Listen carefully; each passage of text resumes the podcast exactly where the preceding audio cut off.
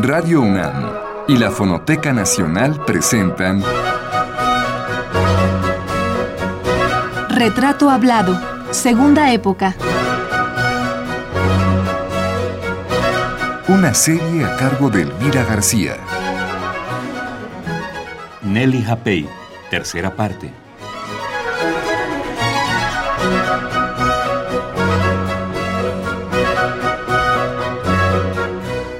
Recuento que Nelly Japey ha hecho de su vida en este espacio se quedó la semana pasada justo en el momento en que nuestra artista, luego de una estancia de dos años en Francia, regresa a México en 1957 y poco tiempo después se hace cargo de dirigir la Escuela Estatal de Danza de Bellas Artes, ubicada en Mérida, Yucatán.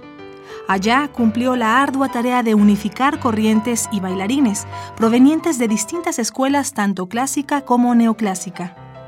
Este fue un reto que quiso asumir por voluntad propia, más allá de su sueldo y de sus obligaciones formalmente asumidas.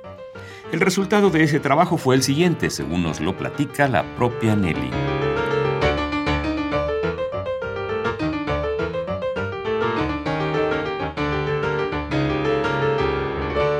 Lo que pasó fue que cuando llegué, me acuerdo que era una casa, estaba Bellas Artes entonces, en una casa antigua, amarilla, bellísima, de esas con un patio enorme y en medio un, un árbol. Pero que esos cursos eran nada más para los maestros de Bellas Artes. Y entonces a mí me empezaron a ir a buscarme hasta el hotel maestros que no pertenecían, pero que querían tomar el curso. Y no, pero maestros que no nos dejan tomar. Entonces yo hablé con Dushkolel y le dije, no, maestro, pasa esto. Y yo creo que pues hay que darles oportunidad, ¿no? Si la gente que... No, porque siempre critican mucho a Bellas Artes y ahora que, porque nosotros tenemos algo que quieren, ¿no? Ya está. Dije, bueno, sí, pero es que se me hace horrible a gente que quiere mejorar y no brindarles esa oportunidad. ¿Por qué no hacemos dos cursos? Uno para los maestros de Bellas Artes y otro para todos los de fuera. Me dijo, no, porque no tenemos para pagarle a ustedes dos cursos. No, le dije, por un curso yo les doy los dos. Entonces, bueno, así lo arreglamos. Pero lo chistoso fue que entonces tenía yo que trabajar en la mañana con unos, ya no me acuerdo con cuáles, y en la tarde con los otros. Pero en alguna hora me tocaba dar clase a las 3 de la tarde. Y a las 3 de la tarde, aunque sea septiembre, ahí sí que aprendí a usar el abanico, porque wow, el calor. Yo me acuerdo que me paraba yo en el de la puerta, ¿no? Y llegó uno y me dijo, maestra, no quiero un abanico. Y en mi vida había usado así el abanico, ¿no? Pues ya me trajo el abanico. Y no digo, ¿no? Luego me acuerdo que no acababa yo porque con estas de que sí, dos grupos, dos grupos, se vino el 15 de septiembre. Y entonces este, yo quise trabajar. Y entonces, porque no acababa yo, o sea, el programa no lo terminaba yo y entonces este, fueron a decirme, maestra, ¿no cree usted que se va a resentir la patria si trabajamos mañana? Y dije, miren, yo creo que se va a resentir más si no trabajamos. Así que mañana trabajamos, tu tío. Pero después, en la fiesta de, bueno, la reunión que hubo ya cuando me iba a regresar, ya estaban ahí juntos los de Bellas Artes y los de no Bellas Artes y todo. Claro, integró usted a todos. Sí, porque yo creo que eso es una es algo que nuestro país, tengo la impresión, espero equivocarme, que a veces nos unimos para atacarnos, pero no para construir. Y yo creo que es justo al revés. Lo que tenemos que hacer es unirnos, unirnos para construir, para construir.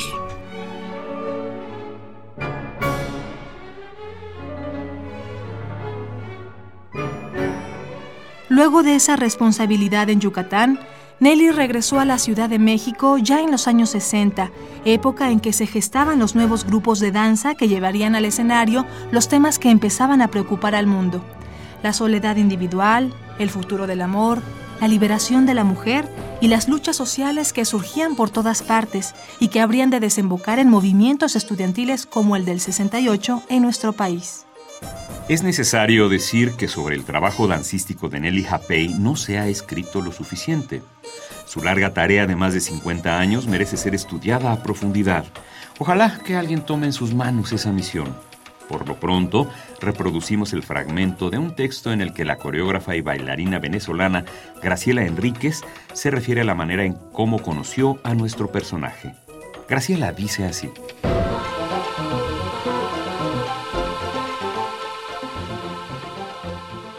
Conocí a Nelly hace ya mucho tiempo, más de 30 años, y a pesar de que a veces pasamos largos periodos sin vernos, es asombroso comprobar cuando nos reencontramos la gran afinidad de intereses artísticos, temáticos y hasta formales en cuanto al tratamiento de nuestras obras. Nelly ama la música popular, pero no por eso le deja de gustar la clásica, la romántica y la barroca. Con ella ha llegado a montar a lo largo de su carrera obras que todavía se bailan como trío con música de Albinoni o cuarteto de Bonporti, donde compartí con ella la interpretación.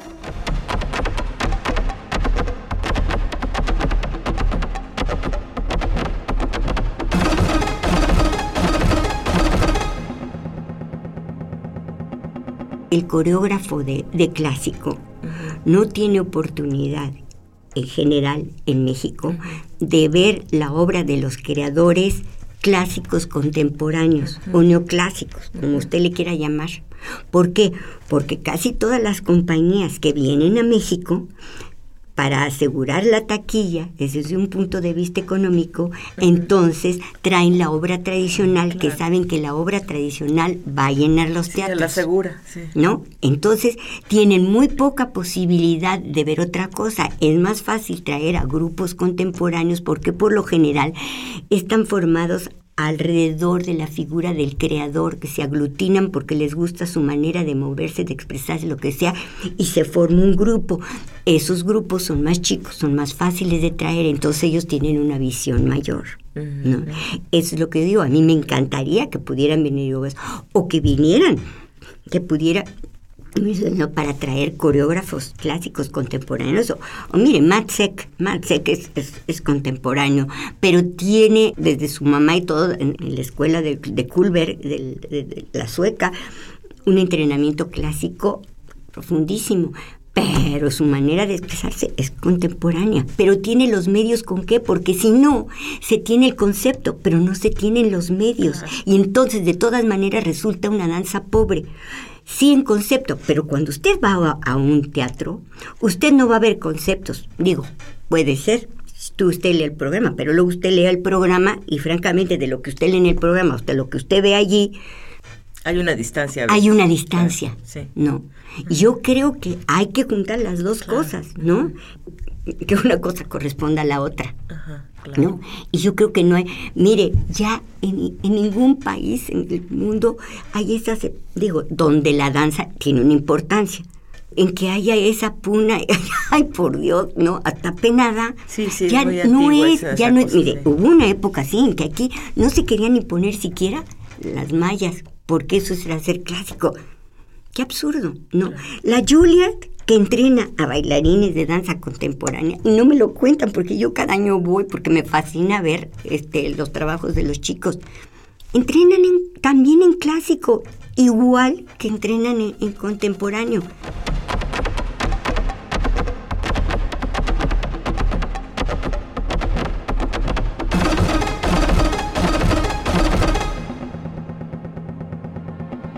Nelly nos acaba de hablar de esa ancestral pugna entre las técnicas de formación de bailarines clásicos y contemporáneos. Dicha pugna es cada día más anacrónica, puesto que hoy las más grandes compañías de danza del mundo forman a sus intérpretes en ambas disciplinas y en otras muy innovadoras, incluso aparentemente alejadas de la danza, como la acrobacia, la yoga y el tai chi. Pero ¿Y nuestros bailarines nacionales qué tan capacitados están para convertirse en estrellas de la danza?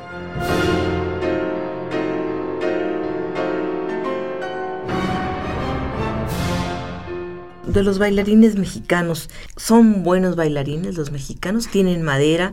¿Tienen este, posibilidades? Y, y otra cosa, ¿los coreógrafos mexicanos están destacando? Bueno, mire usted, yo creo que de, un tiempo, hablando de, la danza clásica, de un tiempo para acá, desde que se empezaron a implantar los, las diferentes metodologías y, y eso, se ha habido un cambio enorme.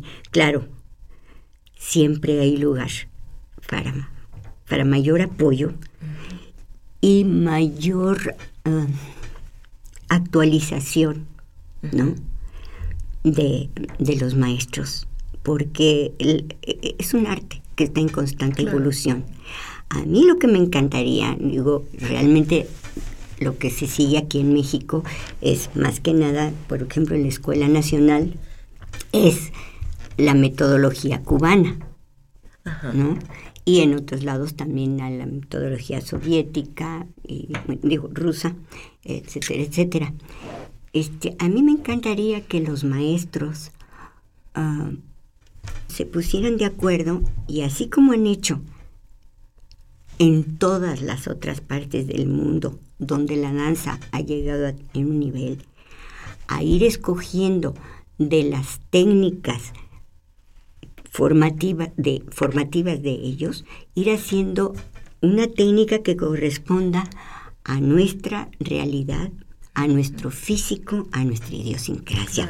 Porque así como los daneses tomaron de los franceses y los rusos hicieron con las tres escuelas, con la francesa, la danesa y la italiana, y los cubanos tomaron de los soviéticos y también de toda la experiencia que adquirieron cuando estuvieron con ballet y ballet ruso, digo los, los dos hermanos y Alicia Alonso, ellos, y por eso es que no se, no es, no bailan ellos como los soviéticos. Ellos bailan, ellos escogieron, decidieron qué era lo que, y que ¿eh?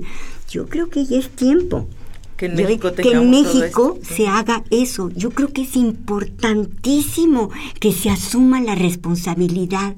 No siempre podemos ser salvados por los otros. Tenemos que crecer y aceptar y ver cuál es nuestra realidad, cuál es, y sobre eso construir. Claro, es ponerse a trabajar, pero yo creo que después de 30 años ya es hora. Pues sí, porque siempre estamos recurriendo a la escuela de de Cuba o a, los franceses. Sí, digo, ahora no, digo, la escuela sí produce. La mayor parte de los elementos que están en, la compañía nacional han sacado buenos elementos, ¿no? Este, eso, pero siempre hay lugar para mejorar, siempre hay lugar.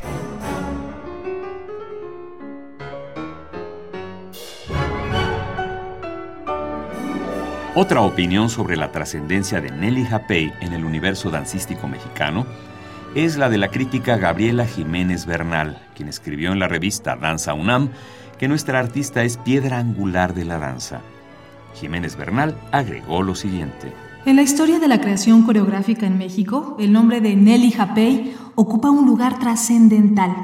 Ha sido una mujer de gran carácter, disciplina y metodología. Ha dedicado 57 años de su vida a la danza con singular alegría siempre proyectando pasión por este arte. La maestra ha legado aportes significativos dentro del ámbito dancístico nacional. Se ha distinguido por su profunda creatividad a la hora de confrontar el cuerpo con el movimiento. Siempre le ha interesado que cada pieza suya esté respaldada por un concepto justificado, una tarea no fácil porque está convencida que imaginar no es cosa sencilla. Para la maestra lo complicado radica en transformar sus pensamientos en movimientos y que resulten atractivos para el espectador.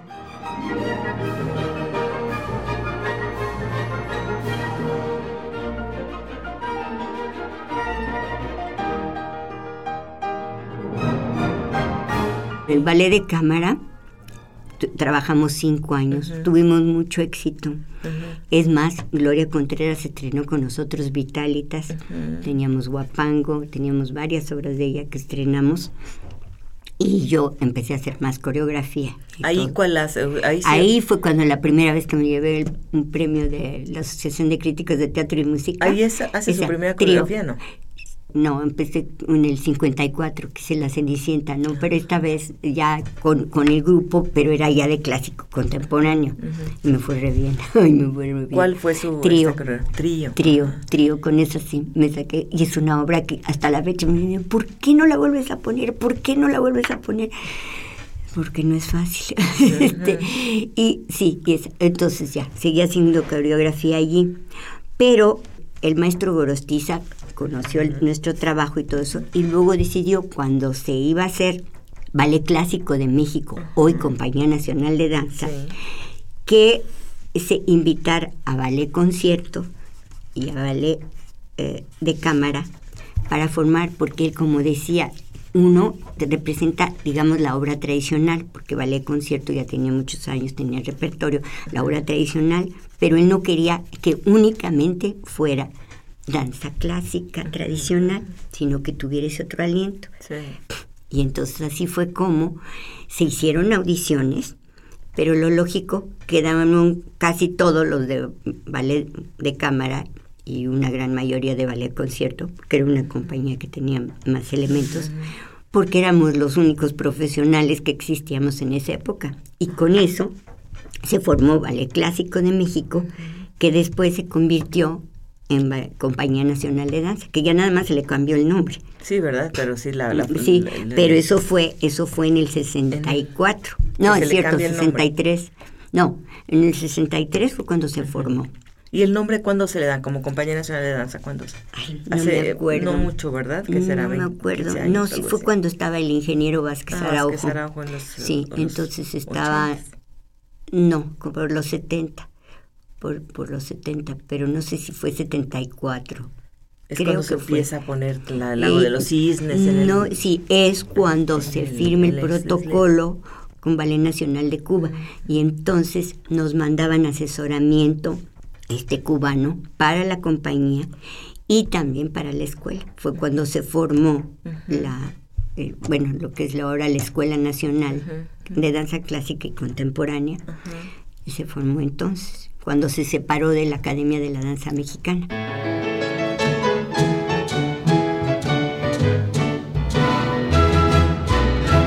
Ya para los años 60, Nelly Japey había aportado todo su esfuerzo en la creación del ballet de cámara y del ballet clásico 70.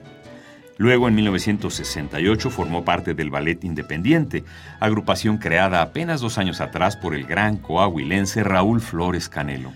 Para El Independiente, Nelly compuso la obra Cuarteto, misma que ella interpretó.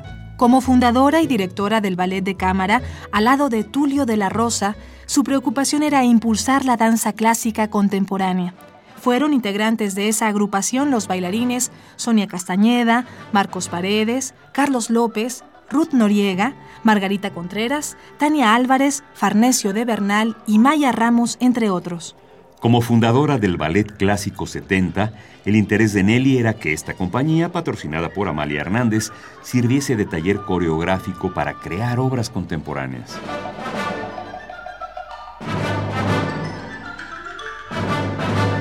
Para esa época, Nelly, de 38 años de edad, tenía un largo historial en el campo de la coreografía.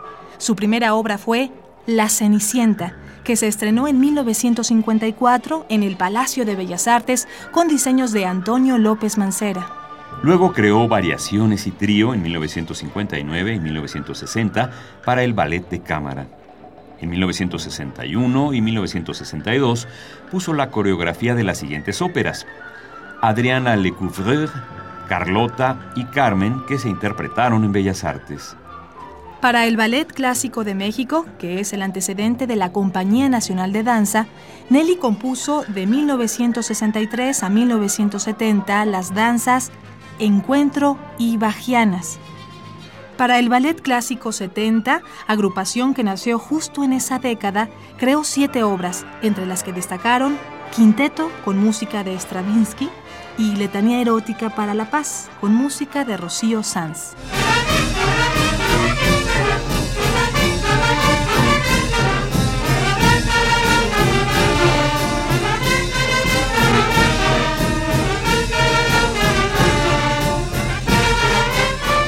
¿Qué le dice el nombre de Amalia Hernández? Ah, Amalia.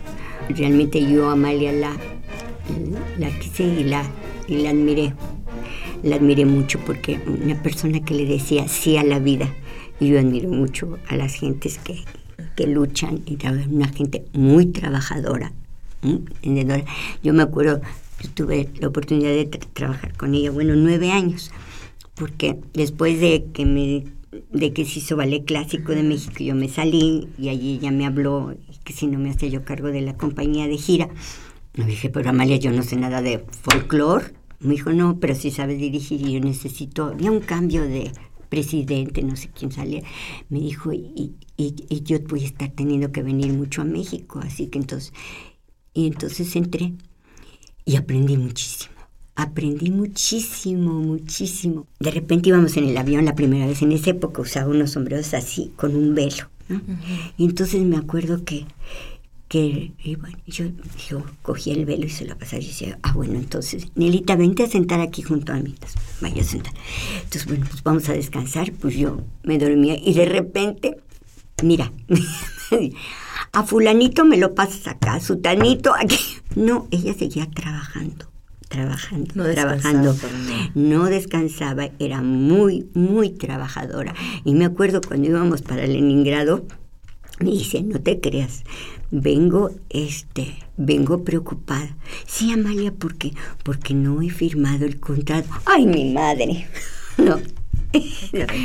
sí, y así, pero ya se proponía algo y, y realmente en esa época muchas veces México existía en muchos, me acuerdo como en Australia, ¿no? Por ni lo pues, conocían, ¿verdad? no, ni lo conocían. No sabían ni no, que era eso no, México. No, sin nada. Era por, por el ballet folclórico. Y una vez me acuerdo que estábamos en Los Ángeles y estaba yo de ahí del pavilion afuera tomando algo antes de la función. Estaba yo sentada en la barra, ¿no? Y, eh, y de repente una gente se sentó junto a mí y no sé, empezamos a platicar. Era un mexicano. Y a mí, no, ¿sabe usted lo que me llegó, que me haya dicho? Es que ahora nosotros tenemos algo que ellos no tienen. Y el orgullo que sentían, ¿no? Híjole, pega. Que era del, eh, hablaban del ballet folclórico. Ballet folclórico, del ballet folclórico, sí. Sí, efectivamente es una compañía que ha llevado el nombre de México y, Entonces, y, el color. Y, sobre todo en esa época mm, había muy buenos elementos y y desde luego a mí me sirvió muchísimo porque volvemos a lo mismo. Luego uno en el terreno de la, de la danza clásica o contemporánea, ahonda uno en un mundo. Pero en este, ¿no? ahí me enteré que no hay que decir, por ejemplo, este, los mariachis, la primera vez que me dejó, bueno, el salimos, pues el mariachi, salimos, salimos a Montreal un domingo como yo había estado enferma, no, podía, no había podido ver ensayos. Y para el jueves me dijo, Nelita, me tengo que ir porque sí es cierto, la habían operado y tenía que ir a ver a su doctora a Nueva York y me dejó con los 78. ¡Mm! Mi madre, muchos mayores que yo todo. Porque era el coro, los, todo, no solo eran los bailarines, ¿no?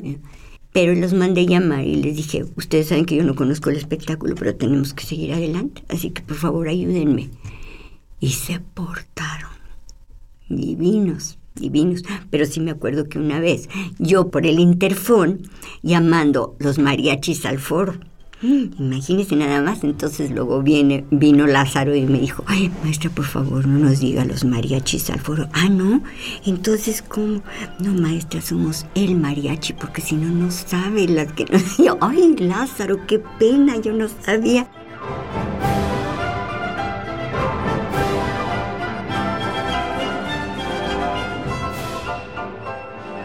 Como asistente de dirección del Ballet Folclórico de México, Nelly fue responsable de las giras a Canadá, Estados Unidos, la ex Unión Soviética, Polonia, Finlandia, Noruega, Dinamarca, Australia y Nueva Zelanda. Mucha experiencia dancística y humana llevaba acumulada ya Nelly Japey para esos años 70. El mundo de la danza folclórica amplió sus miras y le permitió crecer como creadora. De esto y más continuaremos hablando la próxima semana. Esta fue la tercera parte de la serie dedicada a Nelly Japey. Le invitamos a escuchar la cuarta el próximo lunes en punto de las 6 de la tarde. Hasta entonces.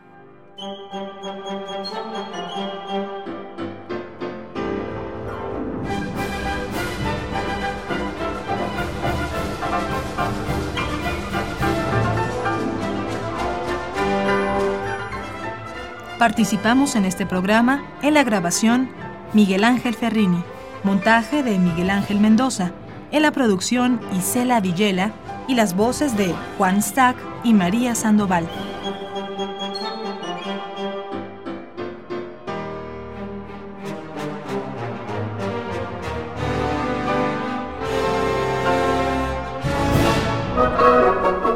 Radio UNAM y la Fonoteca Nacional presentaron Retrato Hablado, Segunda Época. Una serie a cargo de Elvira García.